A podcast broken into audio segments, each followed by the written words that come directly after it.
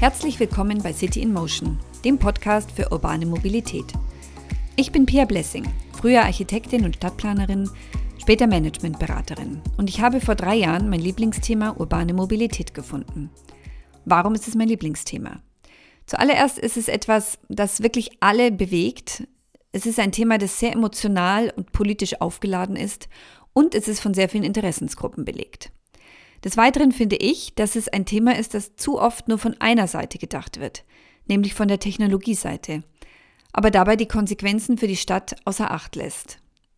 Und zum Dritten sehe ich es so, dass wenn wir alle den Klimaschutz wirklich ernst nehmen, dann besteht gerade heute im Verkehrssektor enormer Handlungsbedarf. Warum gibt es jetzt noch einen Mobilitätspodcast? Ich werde manchmal gefragt, Mobilität, was meinst du jetzt damit genau?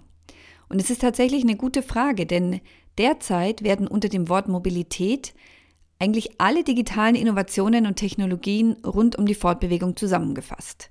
Und da gibt es ganz, ganz unterschiedliche Dinge, die da alle in einen Topf geworfen werden. Ich möchte euch mal aus meiner Sicht ganz kurz diese verschiedenen Themen ähm, etwas kategorisieren. Zuallererst einmal gibt es die Technologielösungen, wie ich sie beschreiben würde, rund ums Fahrzeug.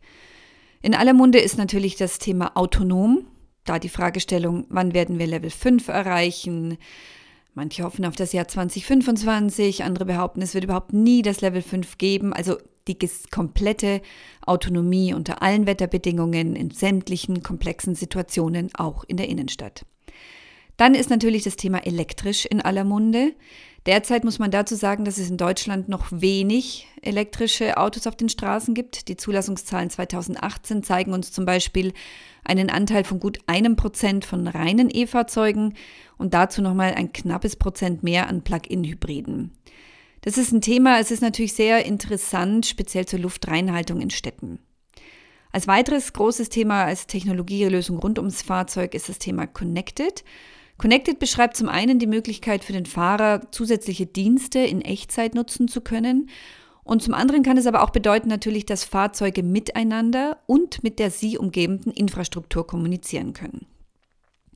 Als nächste große Kategorie sehe ich das Thema Mobilitätsservices, Schlagwort Nutzen statt Besitzen.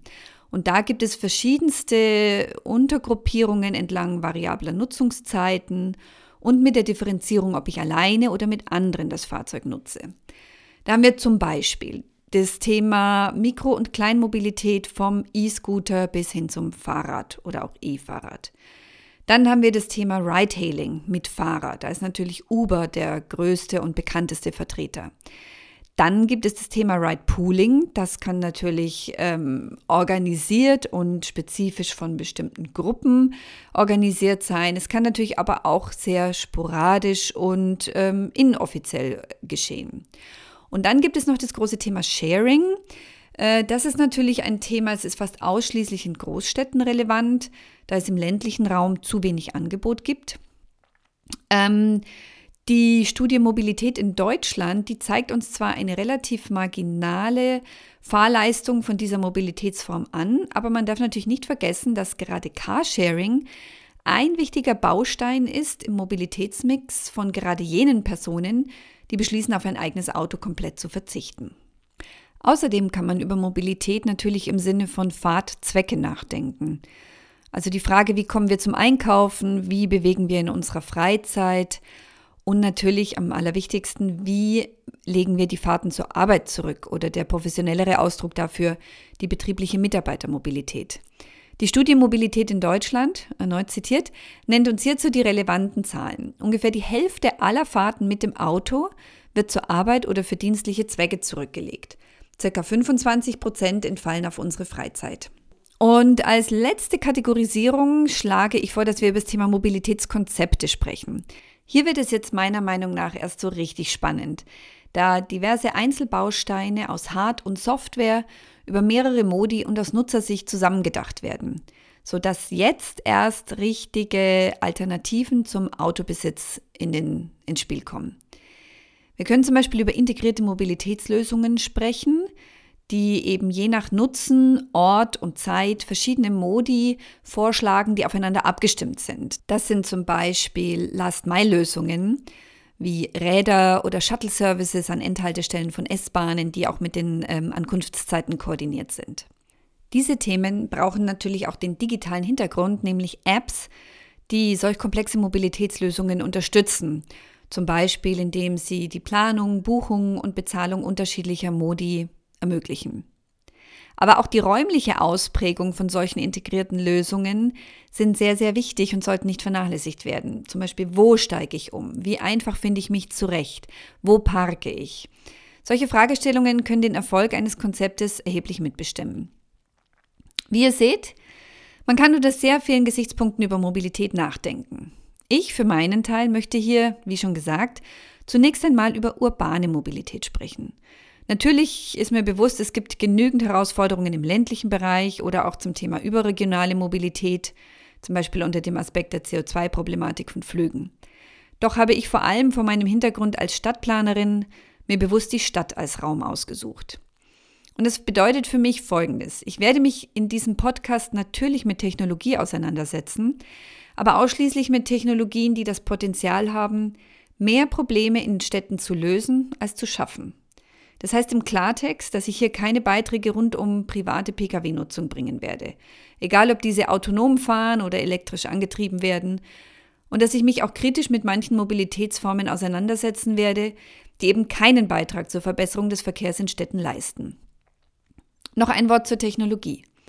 Viel zu oft glauben wir, dass die Technologien der Zukunft unsere Verkehrsprobleme heute schon lösen werden. Doch wir sind uns gar nicht bewusst, welch weiter Weg bis dahin noch zu gehen ist und wie unsere Städte dafür umgebaut werden müssen. Mit welchen Auswirkungen wir uns dann möglicherweise auch auseinandersetzen müssen. Als perfektes Beispiel dienen hier die autonomen Fahrzeuge. Sie können das Leben in der Stadt extrem positiv oder extrem negativ verändern. Doch es wird selten differenziert darüber gesprochen, welche Use Cases denn gemeint sind, wenn man vom Potenzial von autonomen Fahrzeugen oder auch AVs spricht.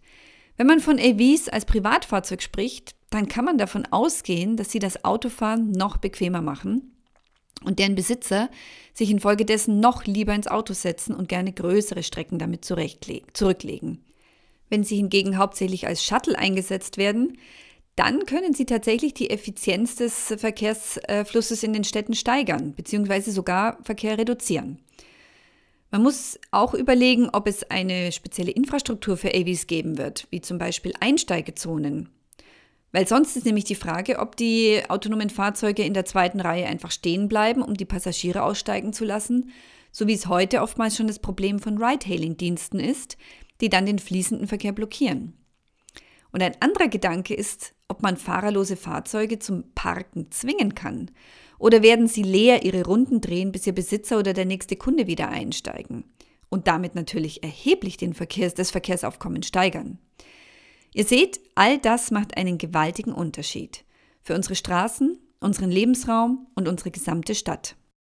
Damit Mobilität der Zukunft auch wirklich gelingt und unsere Städte zu lebenswerteren Orten macht, müssen wir heute den zur Verfügung stehenden Raum verhandeln, eine Vision entwickeln, wie unsere Städte wirklich aussehen sollen und entsprechende Maßnahmen und auch Regulierungen heute bereits einleiten. Und selbst wenn wir die Komplexität der kommenden Technologien durchdrungen und verstanden haben, sollten wir eines nicht vergessen. Einer der wirkungsvollsten Schlüssel zur Veränderung der Mobilität in unseren Städten liegt in uns selbst, in unserem eigenen Mobilitätsverhalten. Was will ich nun mit diesem Podcast erreichen? Ich möchte gerne Mobilität vor allem mit ihrer Schnittstelle zum Raum präsentieren. Deshalb werde ich unterschiedliche Themen an der Schnittstelle zwischen Technologie und Stadt aufgreifen. Ich möchte die rosarote Technologiebrille durch eine etwas differenziertere Brille der Realität ersetzen, indem ich ganz klar die Sicht der Stadt darstellen werde. Des Weiteren möchte ich spannende Technologien vorstellen, aber auch einfache Lösungen zeigen. Dazu werde ich unterschiedliche Interviewpartner zu Wort kommen lassen, die auf kommunaler oder auch auf Technologieseite die urbane Mobilität vorantreiben, damit Sie von Ihren Erfahrungen berichten können.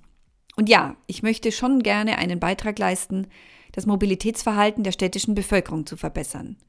Manchmal braucht man dazu tatsächlich einen kleinen Stups, um aufs eigene Auto zu verzichten und stattdessen in Alternativen zu denken. Und zu guter Letzt möchte ich einfach Geschichten erzählen. Von Städten, die dabei sind, das Verkehrsproblem zusammen mit ihren Bürgern zu lösen. von Städten, die in Bewegung sind. Wenn euch mein Podcast gefällt, dann freue ich mich, wenn ihr alle zwei Wochen zu einer neuen Folge vorbeischaut, ihn am besten auf der Plattform eurer Wahl abonniert, ihn euren Freunden und Kollegen empfehlt und mir eine positive Bewertung dalasst.